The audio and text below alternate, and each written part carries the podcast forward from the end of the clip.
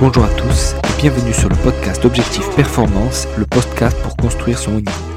Je vais interviewer des kinés du sport, prépa physique, coach ou autres qui amènent et accompagnent leurs athlètes au plus haut. Aujourd'hui, je discute avec Jean-Benoît Morin. Après avoir débuté son parcours STAPS en Franche-Comté, JB a ensuite passé son PhD en motricité humaine à l'Université de Saint-Étienne. Il est maintenant professeur enseignant en STAPS, éditeur associé notamment au Journal of Sport Science et il intervient dans différentes fédérations en France et à l'étranger. Il est aussi très investi sur le projet Fulgur et encadre plusieurs doctorants. Dans cet épisode, on parle donc du profil force-vitesse, de l'utilisation des réseaux sociaux et d'organisation-optimisation de son temps de travail. Je compte sur vous pour mettre 5 étoiles à cet épisode sur nos minutes et sur Apple Podcast. De la même manière, je vous encourage à partager cet épisode avec vos collègues pour le débriefer entre vous. Bonne écoute à tous. Bonjour JB. Salut, bonsoir. Merci à toi euh, d'avoir accepté cette demande pour l'interview. Merci, merci de m'inviter. C'est un plaisir. Est-ce que hum, tu peux revenir un peu sur ton parcours et euh, voilà ce que tu as fait au, début entre STAPS et le BE en athlétisme et puis euh, par la suite? Oui, oui ben, j'ai été formé en STAPS donc, à l'issue du baccalauréat à Besançon, en Franche-Comté. à l'UFR STAPS, donc j'ai fait une licence entraînement sportif. Puis euh, la maîtrise, donc la première année du master, euh, j'étais encadré notamment par Frédéric Grapp. Alors c'était c'était deux diplômes en entraînement sportif. Euh, ensuite, j'ai poursuivi en DEA, c'est l'équivalent du master 2 actuel à Saint-Étienne. et j'ai ensuite fait une thèse de doctorat à Saint-Étienne. Alors pourquoi j'ai changé d'université? C'est simplement parce que à Besançon à l'époque, il n'y avait pas de, de DEA possible, et puis parce que j'ai suivi un, le professeur de biomécanique euh, à l'époque là-bas, qui s'appelait Alain Belly, euh, pour, euh, pour faire ma thèse sous sa direction. Et le BE d'athlé, alors j'ai j'ai commencé, en fait, j'ai arrêté le foot et j'ai commencé l'athlé quand j'ai commencé la fac, après le bac. Euh, et du coup, ben, je me suis formé en parallèle pour devenir entraîneur. Et donc, j'ai passé mon BE, je pense, en 98. Donc, j'étais en licence 2. Mmh. donc, vraiment en, en parallèle du, des études. Et c'est là que j'ai commencé un peu aussi à étudier euh, la performance. Quoi. Après, euh, j'ai été recruté à saint euh, comme maître de conférence. je suis resté 10 ans. Ensuite, j'ai fait un passage à Nice, à l'université Côte d'Azur, pour une promotion comme professeur, euh, qui à l'époque n'était pas envisageable à Saint-Étienne, sinon je serais resté. et, euh, et, du coup, bah, je suis retourné à Saint-Étienne cette année sur une mutation comme, comme professeur à, à l'université et au LIBM. D'accord, super. Et à l'époque, alors quand tu attaques STAP, c'est quand tu passes ton BE d'athlé, euh, l'objectif c'est d'entraîner en, sprint ou en foot, ou, tu voulais vraiment aller jusqu'au doctorat et, travailler sur les sciences et le sport? Ouais, alors au moment où je passe mon BE, c'est pas encore clair dans ma tête. Enfin, c'est clair dans ma tête que je veux pas faire euh, professeur de PS. En fait, j'ai mmh. fait, j'ai eu la chance la même année de faire deux stages un avec une classe euh, en quatrième dans un collège et un dans un, dans un labo d'évaluation euh, fonctionnelle du, du, sportif. Donc là, mon choix, il a été clair. Par contre, j'étais, j'étais pas forcément orienté vers le doctorat, j'avais passé le BE plutôt pour devenir préparateur physique. Pas forcément entraîneur d'athlètes, mais préparateur physique, euh, en orientation athlétique, euh, football, basket, euh, etc. C'est un peu ça l'idée avant de, de me lancer dans la recherche. D'accord, super. Et hum, alors justement dans tes rôles, on va dire, de, professeur, d'enseignant à, des étudiants en master, en licence STAPS à Saint-Etienne, et aussi pour euh, transfert, qu'est-ce qui t'intéresse là-dedans dans cette transmission, on va dire, de, ce que tu as appris et qu'est-ce qui, qu'est-ce qui te plaît là-dedans? Bah, oh, bon, j'aime bien le contact, euh, j'aime bien le, la relation pédagogique, la relation d'enseignement. Euh, je crois que quand j'étais tout jeune, j'ai toujours financé mes études en filant des cours particuliers, etc. Donc, euh, j'aime enseigner. Par contre, mon objectif euh, final dans tout ça, c'est d'essayer de changer les pratiques. C'est-à-dire d'essayer de faire en sorte que les gens qui encadrent, qui entraînent, qui, traitent, puissent mettre en place des analyses, des voir voir la performance un peu différemment. Alors, je veux pas dire mieux parce que c'est péremptoire, mais faire en sorte que en fait les, les pratiques s'améliorent. Voilà, pour être, c'est voilà le processus général que je vise, c'est ça. Et, et ça, ça, et c'est pour ça que ça, ça, passe par plein de types d'enseignements auprès de plein de publics. Parfois, j'ai des collègues qui me disent mais pourquoi tu fais ce cours à huit à huit mecs euh, à Madrid? Et ben l'idée c'est l'idée c'est que ben s'il y a huit mecs de plus qui dans leur entraînement pourront se poser plus de questions et, et, et changer leurs pratiques, euh, c'est gagné. Ouais.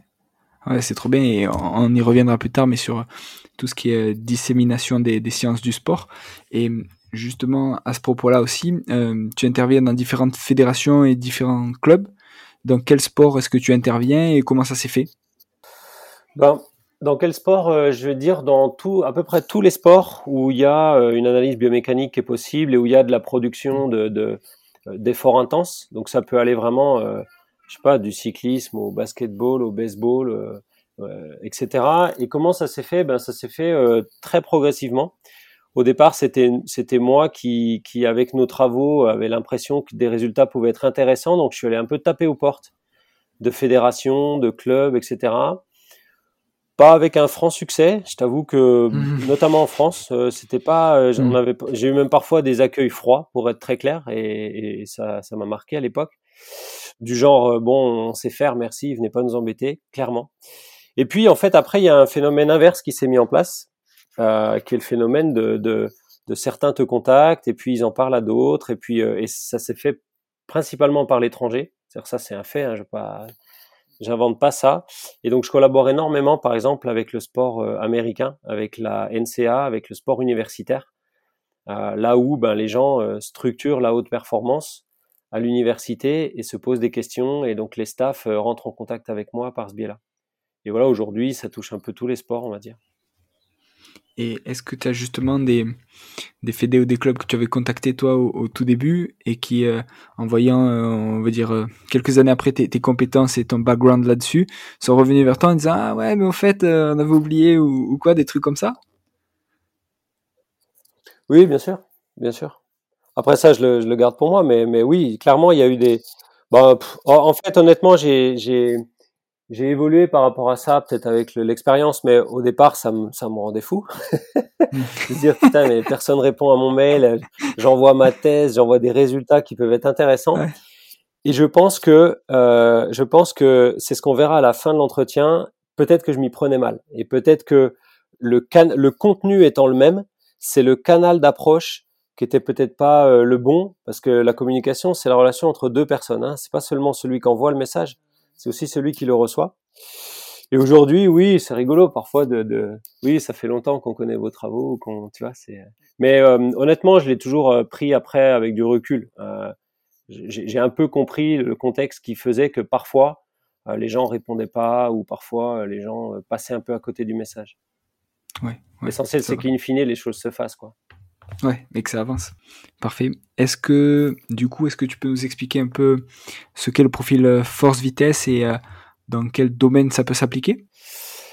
Alors, globalement, c'est un, une, traduction par des mesures d'un fait physiologique de base qui est que le, le muscle n'est pas capable de produire les mêmes niveaux de force à des vitesses d'exercice différentes.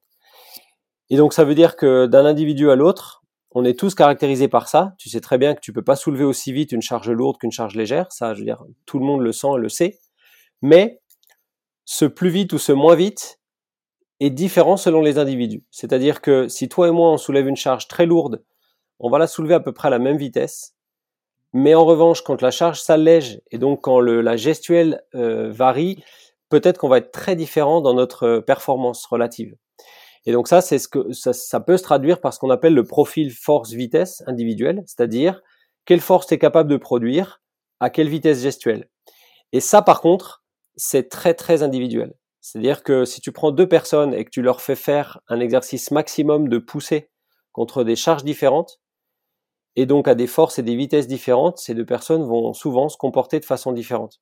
Et donc, on en a fait avec Pierre Samosino, avec qui je travaille souvent là-dessus, une façon d'identifier un peu les caractéristiques biomécaniques des athlètes et indirectement de les peut-être de les préparer, de les entraîner différemment. On part du principe que si tes caractéristiques neuromusculaires sont différentes d'un autre ou d'une autre, probablement que tu bénéficieras d'un entraînement au minimum légèrement différent. C'est-à-dire qu'on veut essayer de sortir du tous les athlètes font la même chose dans une équipe, dans un groupe, euh, dans un objectif donné. Et on veut sortir de là parce que ils n'ont pas tous les mêmes caractéristiques, donc pas tous les mêmes besoins ou les mêmes marges de progression. Super. Et justement, donc on en parlait euh, sur l'épisode 7 avec Pierre Samosino. Et ce profil force-vitesse, il est dépendant d'un mouvement.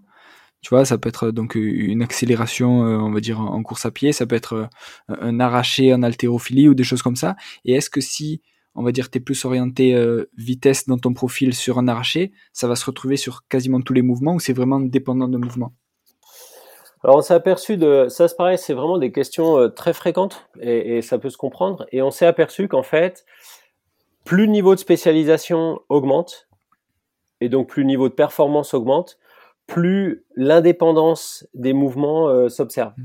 C'est-à-dire mmh. que chez des gens qui n'ont pas un niveau sportif euh, spécialisé quelque part, pour faire simple, quelqu'un qui a des segments rapides dans un exercice aura des segments rapides dans l'autre, mais et vice versa. Mais en revanche, quand le niveau s'élève et que la spécialisation s'élève, là, on observe des, différences. C'est pour ça que les, et, et, notamment des, des, corrélations qui sont pas extrêmement élevées. Et c'est pour ça qu'on recommande de, d'avoir une forme de spécificité dans l'évaluation. Ouais, et du coup dans l'entraînement aussi. Du coup, ce que tu évalues et avec le profil que tu détermines, tu dois l'entraîner d'une certaine manière et. Alors oui, très probablement. En fait, ici, on a un point crucial dans le domaine de l'entraînement, c'est que si tu te satisfais de, de résultats globaux et d'une approche globale et que tu bosses avec des gens qui n'ont pas un niveau extraordinaire, j'ai presque envie de te dire, si tu fais n'importe quoi, euh, tout va plus ou moins fonctionner. C'est-à-dire que, pour faire très simple, si, si tu bosses la puissance, c'est-à-dire un peu de force maximale, un peu de, un peu de tout, euh, tu vas avoir des progrès. Et en revanche, si tu commences à essayer de, quand, quand, les progrès deviendront limités et que tu essayes de rentrer un peu plus dans, dans une approche individualisée, on va dire poussée, là, tu auras besoin de connaître les profils. C'est pour ça que parfois, on a une, une, incompréhension avec certains collègues qui, qui publient des études où finalement, euh, une approche lambda a à peu près les mêmes résultats euh, qu'une approche un peu plus poussée basée sur le profil. Mais quand on regarde sur qui ils font ces études-là, c'est des gens qui sont mmh. pas capables de, de faire deux sauts euh, verticaux avec la même performance. Donc, oui, c'est sûr, on, on peut, c'est, on va dire, c'est une forme un peu plus poussée d'analyse et d'entraînement. Super, merci. Euh, est-ce que tu peux maintenant nous parler du projet euh, Fulgur? Donc j'avais interviewé justement Charlie Fornazier Santos sur l'épisode 10 qui nous en avait déjà un peu parlé. Je sais que toi aussi tu es là-dedans. Mhm. Euh, est-ce que tu peux nous expliquer quel est ton rôle et en quoi ça consiste? Alors Fulgur, c'est un projet qui est piloté à l'INSEP qui regroupe une grosse dizaine de labos universitaires de grandes écoles françaises autour de la problématique des blessures musculaires euh, liées au sprint euh, dans trois grands sports, le rugby, sport olympique, le rugby, l'athlé, à travers toutes les disciplines où ça sprint, et euh, le bobsleigh. Et donc l'idée, c'était de réunir un peu tous les chercheurs qui travaillaient là-dessus, et c'est un gros travail qu'a fait Gaël Guilhem de, de, de, fédérer un peu tous les chercheurs qui bossent sur les lésions, notamment aux ischio-jambiers en lien avec le sprint, pour candidater à un appel d'offres national de financement de la très haute performance en vue des Jeux de 24. Et donc pour faire simple, dans Fulgur, on essaye de comprendre le lien entre la biomécanique de l'effort, euh, la biomécanique musculaire et le risque des blessures. Et on essayera de, sur cette base-là, de mieux orienter les contenus d'entraînement pour la perf. L'objectif, c'était, c'est quand même les Jeux de 2024 et pour la prévention des blessures.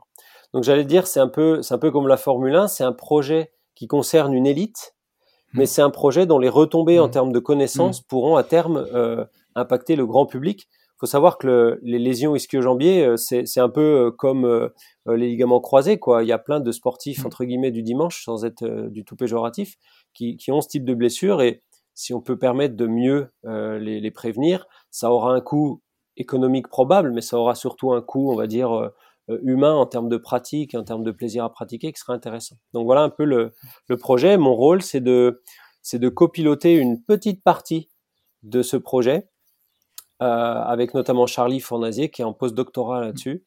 Euh, et dans cette petite partie, on essaye de quantifier la charge biomécanique qui est induite par un entraînement de sprint.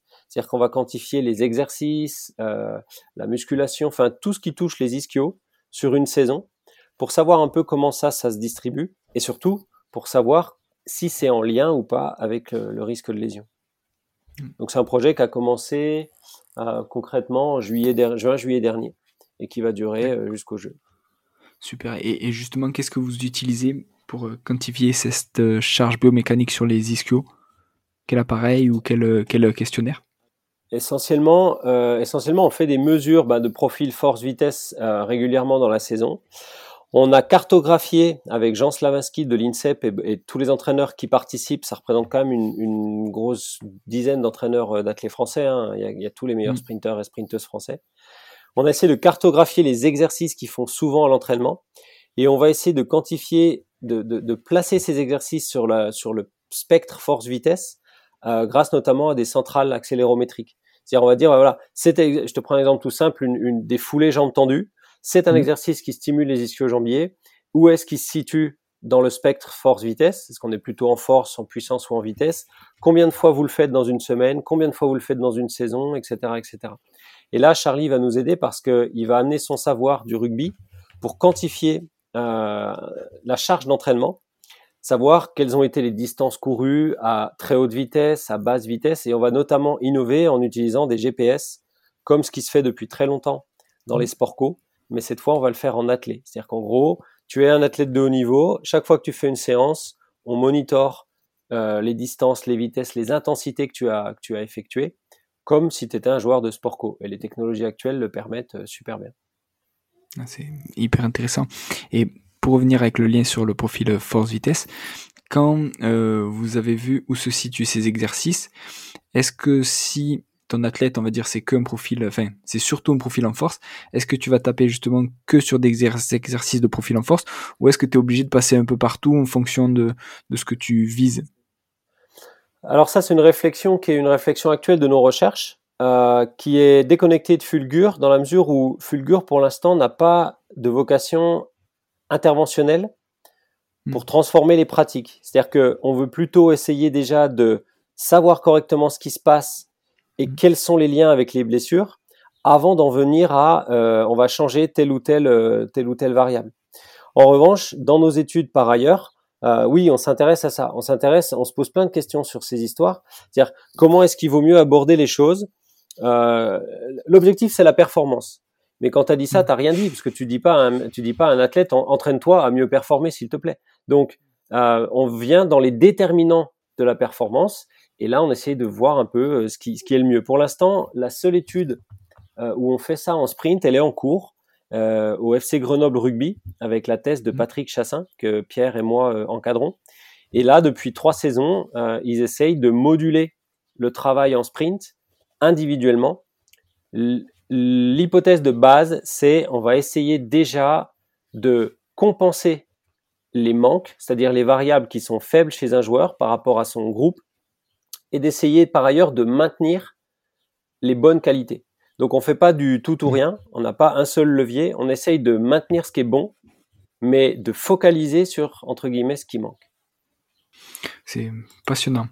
Euh, à côté de ça, donc tu passes euh, aussi du temps maintenant à encadrer des thésards, des, doctorants. Euh, tu passais donc euh, sur des travaux sur le pied, on va dire euh, ce que le pied peut apporter au, sprint et la force du pied peut apporter au sprint, avec notamment Romain Tourillon et, sa thèse.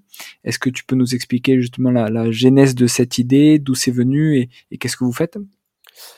Alors je crois que honnêtement la genèse de tout ça, c'est mon intérêt personnel et mon alors je devrais pas dire ça parce que c'est une forme de biais, euh, de biais de, confirmation qui s'annonce, mais bon, euh, moi j'ai le droit de penser quand même.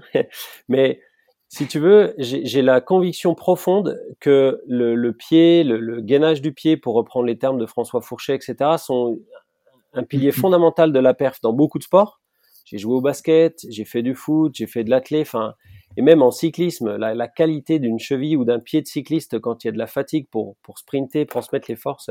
Donc c'est une conviction personnelle et ça vient euh, télescoper euh, des travaux euh, émergents de François Fourchet par exemple, qui, qui, qui nécessitent d'encadrer ça. Et ça vient aussi télescoper un grand manque dans la littérature, c'est que finalement quand quelqu'un se déplace, toutes les forces qu'il produit sont transmises au niveau du sol par ses pieds, Or, on s'aperçoit finalement que dans la préparation physique, à part mm. quelques chapelles isolées où il y a des, des coachs qui sont convaincus, qui ont observé que c'était intéressant, globalement, entre guillemets, tout le monde s'en fiche un peu.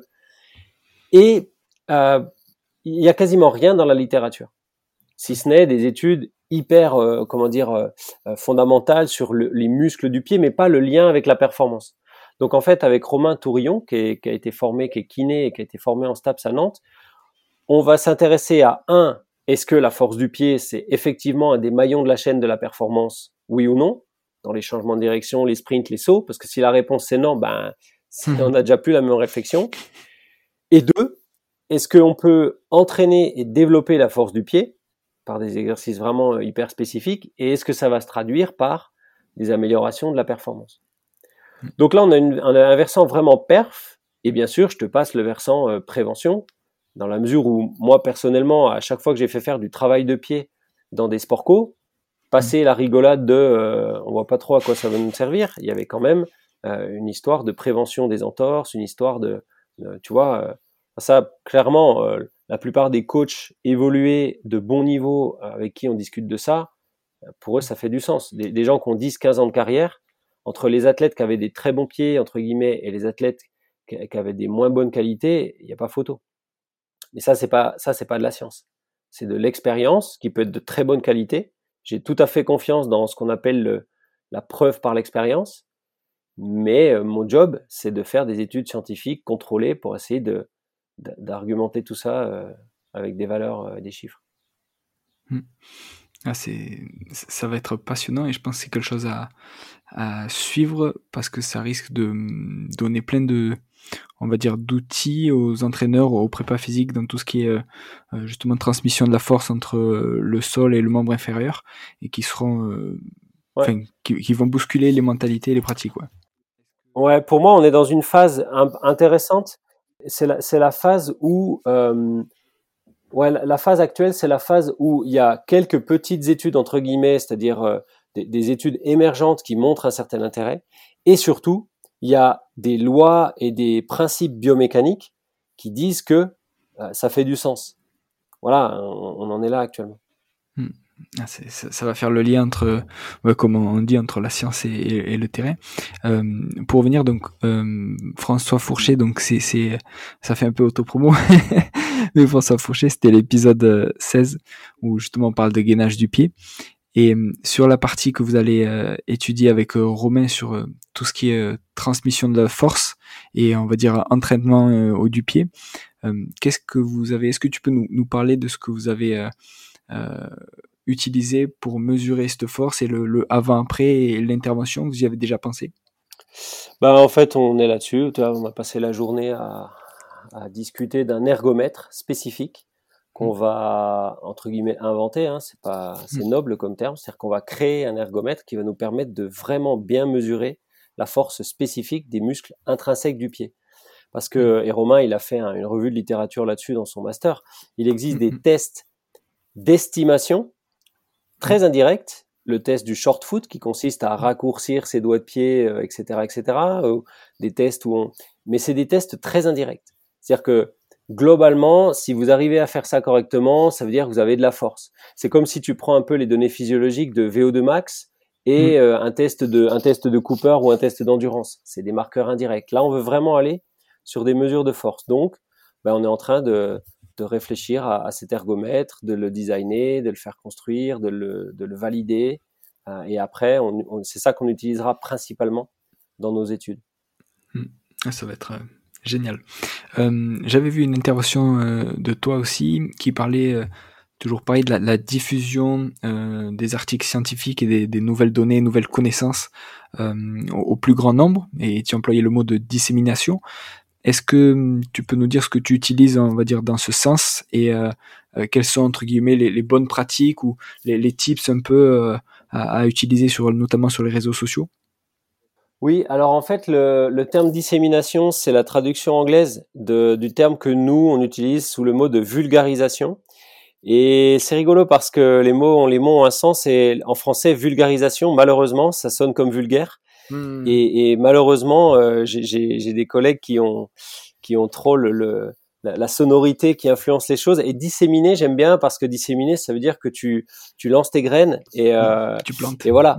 Euh, la question avant d'aborder le comment, c'est d'aborder le pourquoi. parce que en, gros, si tu réponds pas à la question pourquoi, ça sert à rien d'après avoir des tips. ou des conseils. le pourquoi, pour moi, il est très simple. Et ça revient à la discussion qu'on avait au départ.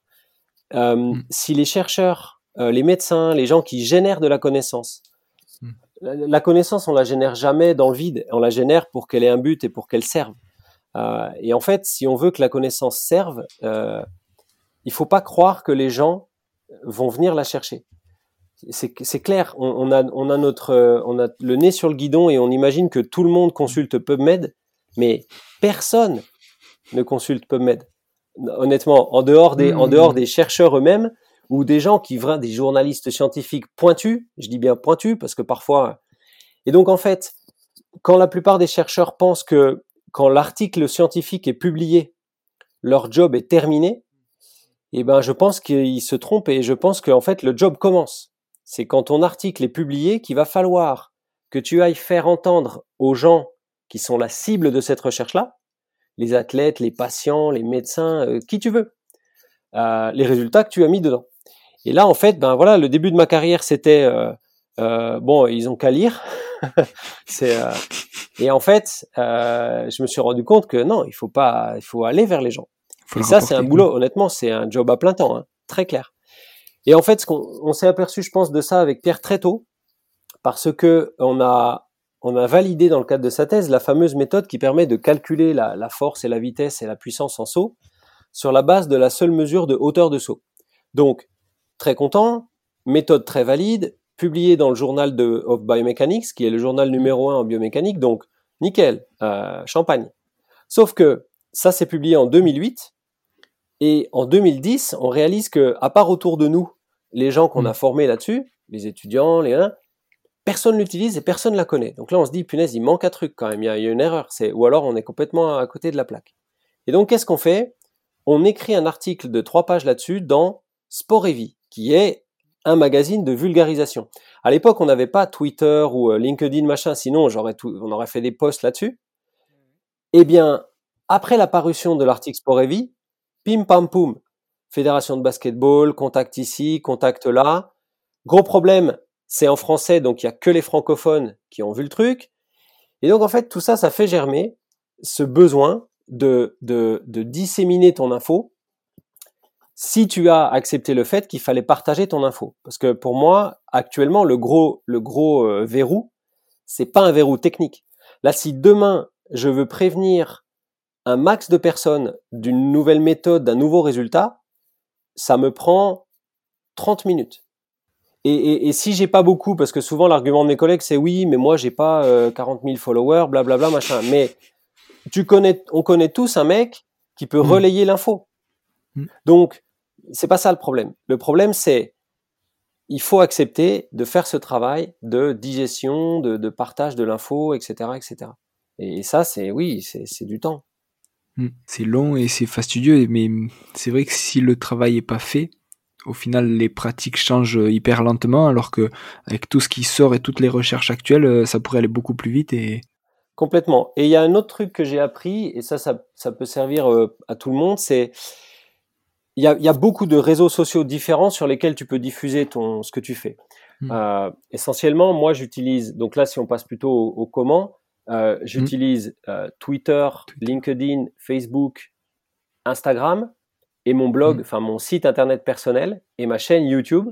Alors tu pourrais dire ça fait c'est n'importe quoi, ça, mais en fait je me suis aperçu en regardant les choses quand même d'un peu plus près que l'audience, c'est-à-dire les gens qui suivent ce que je produis sur ces 5-6 grands réseaux sociaux mm. sont essentiellement des gens différents. Alors bien sûr, il y a des gens qui sont connectés à moi sur toutes ces plateformes. Et eux, c'est clair que quand je l'ai fait hier, hier j'ai balancé une vidéo d'exercice pour le pied, je l'ai mise sur toutes mes plateformes, il y a des gens qui ont dû la voir trois fois. Mais à la limite, peu importe parce que, en revanche, il y a des gens qui ne l'auront vu que sur Instagram, d'autres qui ne l'auront vu que sur ma chaîne YouTube. Tu vois ce que je veux dire? Donc, mm, mm. l'abondance de biens ne nuit pas dans cette, euh, dans cette, euh, dans cette recherche-là. Donc, euh, mon conseil, c'est ça, c'est trouvez vos médiums, euh, prenez le temps et petit à petit, c'est-à-dire que c'est toujours pareil, hein, les gens ils sont pas venus euh, très nombreux du jour au lendemain.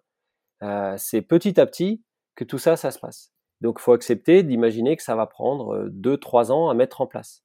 Par contre, derrière, c'est des choses qui ont de l'inertie. C'est-à-dire qu'une fois que c'est mis en place, c'est boule de neige un peu. Super. Et hum, alors, en, voyant un peu tout ce que tu fais et, les multiples casquettes entre euh, la recherche, l'enseignement, ce qu'on disait aussi, euh, euh, disséminer les sciences, etc. Est-ce que tu peux nous expliquer comment tu organises une journée type et, peut-être même une semaine type Comment comment tu jongles entre tout ça? Alors, j'ai pas vraiment de semaine type parce que en termes d'emploi du temps, je crois qu'il n'y a pas une semaine qui est calée comme mmh, mmh. l'autre, donc je je, fais un peu de tout tout le temps. Euh, en revanche, j'essaye de, de protéger des, des, plages de travail longues euh, pour, pour bosser longtemps sur la même chose. Moi, j'arrive pas à faire 10 euh, minutes ça, puis 15 minutes mmh. ça, puis 30 minutes ça. Donc en fait, je, je... alors ça c'est très personnel, hein, parce que d'autres mmh. personnes fonctionnent complètement différemment. Moi, j'ai besoin de plages de travail. Euh, si je dois écrire un rapport ou un chapitre de livre ou quelque chose, je vais attendre peut-être 10 jours, mais dans mon agenda, dans 10 jours, il y a une journée bloquée. Je mettrai rien d'autre. Et si j'ai des rendez-vous, je les prendrai à un autre moment. Et donc j'arrive des jours à l'avance à bloquer des journées ou des demi-journées qui vont être uniquement focalisées sur un truc. Euh, ça, je pense, c'est important. J'ai, du mal à concevoir qu'on peut être euh, efficace et pertinent en papillonnant. Euh, et pareil, et mmh. quand je fais ça, mon, mon téléphone, il est, je le vois pas et mes, mes, notifications de mail, mail est fermé. Toi, cet après-midi, j'ai un étudiant qui m'a dit oui, mais on s'est pas vu parce que je t'ai envoyé un message, mais tu l'as pas vu. Ouais, mais j'étais en train d'écrire un truc et j'avais pas mon téléphone. Donc la semaine type, elle est organisée comme ça. J'essaye de, j'essaye de garder les lectures euh, et les mails pour le matin. Je mmh. pense que c'est catastrophique de, de, de, de, faire ces mails euh, après 17 heures. Il y a des, il y a des, il y a des, des, des boîtes aux États-Unis qui disent il n'y a pas, de, il y a pas de meeting mm. important après 17 heures. Euh, pour deux raisons. La première, c'est que bah, parfois on n'a pas forcément le cerveau très, très dynamique. Et surtout la seconde, c'est que quand tu as un mail qui va être euh, un mail euh, qui va t'énerver, je sais pas, tu reçois une réponse négative, tu reçois un truc important. Si tu le lis entre 5 heures et 10 heures du soir, tu, je peux pas te dire combien de nuits avec un sommeil pourri j'ai eu à cause de mails que j'ai lus à 22 heures et j'aurais jamais dû les lire à 22 heures. J'aurais dû les lire le lendemain matin. Euh, donc ça, je pense qu'il faut faut œuvrer à protéger son sommeil. Pour moi, c'est la clé. Euh, ça. Après, euh, j'ai la chance d'être euh, d'être passionné par mon job, donc je me lève euh, sans problème euh, pour le faire. Et la journée type, elle commence généralement tôt. et j'essaye dans la journée type d'avoir ça, d'avoir les choses importantes avant 10 heures du matin, clairement. Ça, c'est mais quand je dis avant 10 heures, ça peut être très très tôt. C'est-à-dire quand ton corps se réveille de lui-même à, à 5 heures ou 5 heures et demie, il faut suivre ce rythme-là. Il faut vraiment écouter son corps niveau sommeil. Et j'essaye d'avoir au moins une demi-heure euh, d'exercice physique. Sans téléphone, sans, enfin voilà, un truc où pendant une demi-heure minimum, ça peut être plus si j'ai le temps, mais c'est euh, voilà, musculation, euh, footing, peu importe. Ça c'est pour moi ça c'est la clé. Quitte même parfois à faire des choses euh, en marchant ou des choses debout dehors ou euh, faut oxygéner un peu tout ça. Voilà un peu le, truc. Je pense ouais la règle numéro un c'est protéger le sommeil. Ça c'est pour moi tout part tout part de là. Hmm, c'est hyper intéressant. Est-ce que tu utilises par exemple, moi j'utilise un truc qui bloque mon téléphone à 21h. Tu vois, il faut, il faut que je fasse l'action de le débloquer, si tu veux, après 21h pour accéder à WhatsApp ou des trucs comme ça. Mm. Mais je sais qu'à 21h, normalement, je, je suis plus joignable sauf urgence, quoi.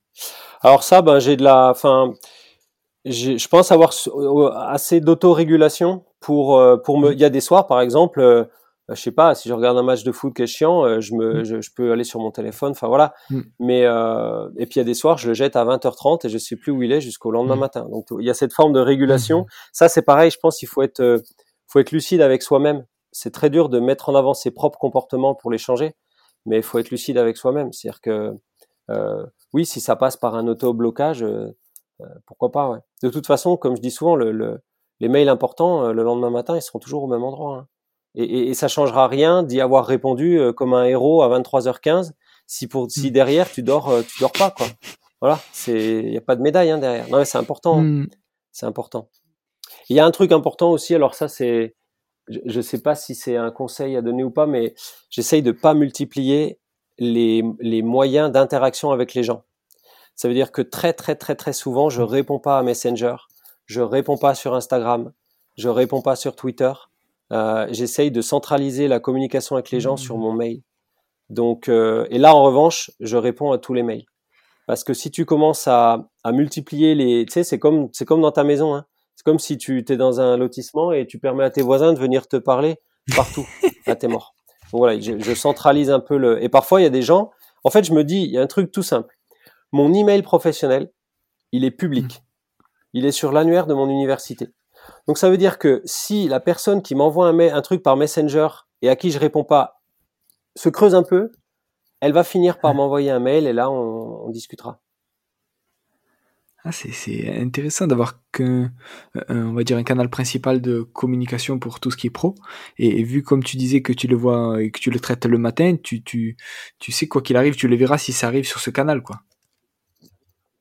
Bien sûr. Alors, euh, certes, pour mes étudiants de thèse, pour mes proches mmh. collègues, euh, là je te parle du pro-pro, bien sûr, mmh. euh, la famille et tout, on, on communique par tous les moyens, mais pour vraiment ce qui est pro, euh, je réponds euh, vraiment à très très peu de personnes par ce biais-là.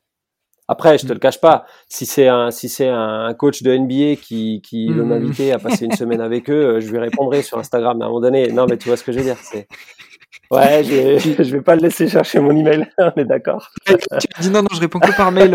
je suis pas joignable. Ciao ciao. non, c'est top. Non mais voilà, c'est parce que tu contrôles pas ça tu contrôles pas ce que qui peut t'écrire et sur quel sujet. Donc, euh, faut pas, faut pas en devenir esclave. Ah, c'est très bien dit. Et hum, ça fait penser ce que tu disais euh, sur l'activité du matin par rapport à l'après-midi et même après 17h. Il y a un livre que j'ai lu qui s'appelle La science du timing, où justement il explique que euh, naturellement on a tous un, on va dire une baisse des performances en début d'après, mais que ça remonte un peu en fin de journée. Mais du coup, ça reprend un peu ce que tu dis sur le fait de faire ce qui est important et, ce qui est, euh, on va dire, euh, urgent et important euh, tôt le matin et voilà dès qu'on est levé quand on est actif, quoi. Mmh. Je crois que le, secret, c'est de le secret, c'est de savoir planifier. C'est-à-dire mmh. ce truc-là, quand est-ce que je vais le faire? Je le mets dans l'agenda et si c'est dans trois semaines, ce jour-là, en revanche, j'ai pas bougé et je, le... et je pense qu'il y a un, dernier entre guillemets euh, secret, mais c'est pas un secret, c'est d'être capable de penser euh, souvent à des choses que je ferai plus tard. Je te donne un exemple, j'ai une conférence à préparer, j'ai noté dans mon agenda que je vais la préparer le mardi 15. Euh, mmh. bah, peut-être que dans mon footing, dans ma sortie vélo, dans, dans, dans des moments où je peux un peu euh, penser à, à, des choses, je vais penser à cette conf et le moment venu, j'aurai tellement euh, structuré ce que je veux faire que ça, ça va être très efficace. Ah, il y a ça aussi, hein. la, la, capacité à, à penser à l'avance à des trucs, euh, à ouvrir des dossiers un peu euh, avant de, de, passer à l'action. Mmh. c'est top. Et, quand tu y penses, est-ce que, est-ce que tu le notes ou est-ce que mentalement tu te le mets justement dans la case à ouvrir pour le 15, 15 et tu déballes tout le, le, le 15, on va dire? Eh ben, pour rien te cacher, je je pense que jusqu'à il y a, je sais pas, 3-4 ans peut-être, euh, j'avais pas trop de problèmes. J'étais capable d'un peu mm. euh, de. Et maintenant, j'utilise énormément mon dictaphone. C'est-à-dire que j'ai vu que j'ai tout le temps quasiment le, téléphone avec moi, même quand je fais du sport. Je, j'ouvre le dictaphone, je, je, parle dans le dictaphone et je me l'envoie par mail. Et toutes ces petites notes euh, orales, euh, à la fin, je les rate pas. Voilà. C'est, c'est mon truc pour. Et parfois, je te jure que des fois, bon, la plupart des gens qui font du sport doivent le savoir. Quand tu es en plein exercice, tu as, une capacité à penser à des trucs que probablement t'aurais pas euh, sorti euh, euh, assis sur ta chaise ou autre. Mm. Et donc c'est à ce moment-là qu'il faut pas que l'idée s'échappe. Et là, ben ouais, le, dictaphone, il, ça marche super mm, bien. Mm. je pense que quand c'est comme ça, tu es dans un genre d'état de, de flow un peu où, où tu résous certains problèmes qui te pèsent tu vois, plutôt que de, un peu ce que tu disais sur le mail, plutôt que de ruminer dessus euh, toutes les nuits, ben, quand tu fais du sport, on va dire que ça te paraît plus limpide et, et tout ça. Et je pense que c'est là où te viennent ouais, pas mal de bonnes idées qu'il faut arriver à, à, garder en tête ou à noter pour, euh, pour plus tard. Ouais, ouais je suis convaincu de ça. Alors bien sûr, tu vas me dire en tant que scientifique, j'ai pas, j'ai pas la preuve, j'ai pas le, le, groupe contrôle. Je sais pas si j'aurais pas, j'aurais eu les mêmes entre guillemets idées ou astuces ou machin si j'avais pas fait de mm. sport à ce moment-là. Hein, ça, j'en sais rien. Mm. Mais euh, c'est pour ça d'ailleurs que j'aime j'aime bien faire du sport tout seul euh, mm. parce que euh, euh c'est la meilleure solution quoi. Ah, super. Et, et JB, est-ce que tu peux nous parler un peu des, des mm, sources d'inspiration ou des gens qui t'ont marqué ou, ou, de tes mentors, euh, on va dire, dans le milieu professionnel ou même personnel? Alors dans le milieu pro, euh, j'ai été vraiment beaucoup influencé à Besançon par Frédéric Grapp, euh, qui est maintenant euh, euh, chercheur à la Française des Jeux, cyclisme et tout, qui était à la fois un cycliste passionné et un chercheur passionné par le terrain. Je pense lui, il m'a donné vraiment le goût de, de qu'est-ce qu'on peut mesurer sur l'athlète pendant qu'il fait sa perf. Passionnant. Ensuite, j'ai été énormément influencé par Guillaume Millet. Alors, je vais te citer quasiment que des francs-comtois, je pense, hein, mais bon, après, euh, c'est voilà, hein, faut, faut, quand même, faut quand même admettre une forme de réalité, quoi. euh, euh, Guillaume Millet, euh, que je connaissais par ailleurs, qui avait été mon prof à Besançon, quand, il, quand on l'a recruté à Saint-Étienne et que j'étais maître de conférence, je te cache pas que que voilà, euh, la bagnole qui est à 5 heures du matin sur le sur le parking les mecs qui est déjà au boulot, tu dis bon, ok, il y a, y a peut-être un truc à suivre là. Donc il m'a m'a donné ce goût-là du, du, volume de travail, on va dire, de la passion. Et j'ai été beaucoup aussi influencé par euh, professeur Di Prampero en Italie pendant ma thèse, qui lui a euh, toujours cherché à simplifier un peu le mouvement humain pour essayer de mieux le comprendre mathématiquement.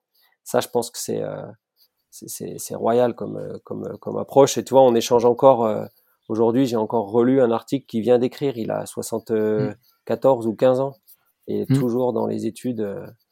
Donc voilà, c'est un peu les trois personnes. Après, d'un point de vue personnel, euh, euh, oui, globalement, mes parents m'ont énormément connecté à justement la dissémination du savoir, c'est-à-dire à mm. des émissions de radio, des trucs où on entend les gens parler. Je crois que le, le grand choc, ça a été en première année de fac quand au lieu d'écouter de, la musique dans la voiture, euh, on s'est mis à écouter, euh, je sais pas, le téléphone sonne ou des émissions euh, mmh. où les gens débattent entre eux. Oh, puis un soir, il y en a une sur le sport. Oh, punaise, mais oh, mmh. il parle de mon job, tu vois. Le, voilà, c'est un peu. Ben, les podcasts en font partie. C'est pour ça que j'adore, j'adore contribuer à ça. Parce qu'un podcast, c'est, c'est, tu, voilà, tu discutes avec une personne pendant trois quarts d'heure, quoi. Ça, c'était la grosse influence. Super. Et mm, au niveau de tes livres, on va dire de chevet ou des livres qui t'ont inspiré ou qui t'inspirent encore, est-ce que tu peux nous en citer? Ouais, alors je suis pas, alors je suis absolument pas euh, roman ou, euh, ou euh, lecture fiction. c'est voilà, chacun son truc. Hein. Moi, je suis pas du tout fiction. En revanche, tous les écrits de, de, de, de, grands médecins ou de grands chercheurs comme Claude Bernard, euh, des trucs euh, même un peu plus vulgarisés euh, comme comment il s'appelle Il m'échappe l'équation du nénuphar. Ça va me revenir. Bon, bref. Albert Jacquard, pardon, euh, c'est la fin de la journée. Mais tous les écrits de Jacquard, ou bien même les écrits sur les grandes odyssées scientifiques. Il y a un bouquin, par exemple, que j'ai adoré, c'est Le Maître du Monde, le Maître METRE, qui raconte l'histoire de, de, des ingénieurs français qui ont euh, étalonné la mesure euh, physique de base euh, qui est le maître. Et voilà, tous ces genres de bouquins là, ça me, passionne. Euh, après, voilà, je lis souvent des trucs un peu plus, un peu plus boulot. donc, je, je suis pas trop textbook. C'est-à-dire que les, livres vraiment sciences, je les lis quand j'en ai besoin pour des études, mais si je dois me relaxer, je vais plutôt lire des trucs un peu moins, un peu moins connectés au travail, quoi. Mmh. Mmh, super. Et mmh, est-ce que justement tu peux nous dire euh, quel est euh, ton canal principal si les gens veulent te contacter et, te poser des questions? Alors ben ce sera ce sera le mail essentiellement. Mmh. Donc euh, donc mon mail universitaire c'est jean.benoît.morin univ-st-etienne.fr. Je sais pas en nombre de caractères ça doit probablement être un des plus longs de France parce que le c'est un truc de fou. Je leur demandé s'il n'y a pas un truc plus court possible. Euh. Mais bon, vous, vous trouvez ça sur l'annuaire de mon université. Après, euh, voilà, par d'autres biais, ce sera possible, mais, euh, mais, mais peut-être que je répondrai pas suivant le. Je laisse passer des messages parfois. Donc l'idéal, c'est le mail.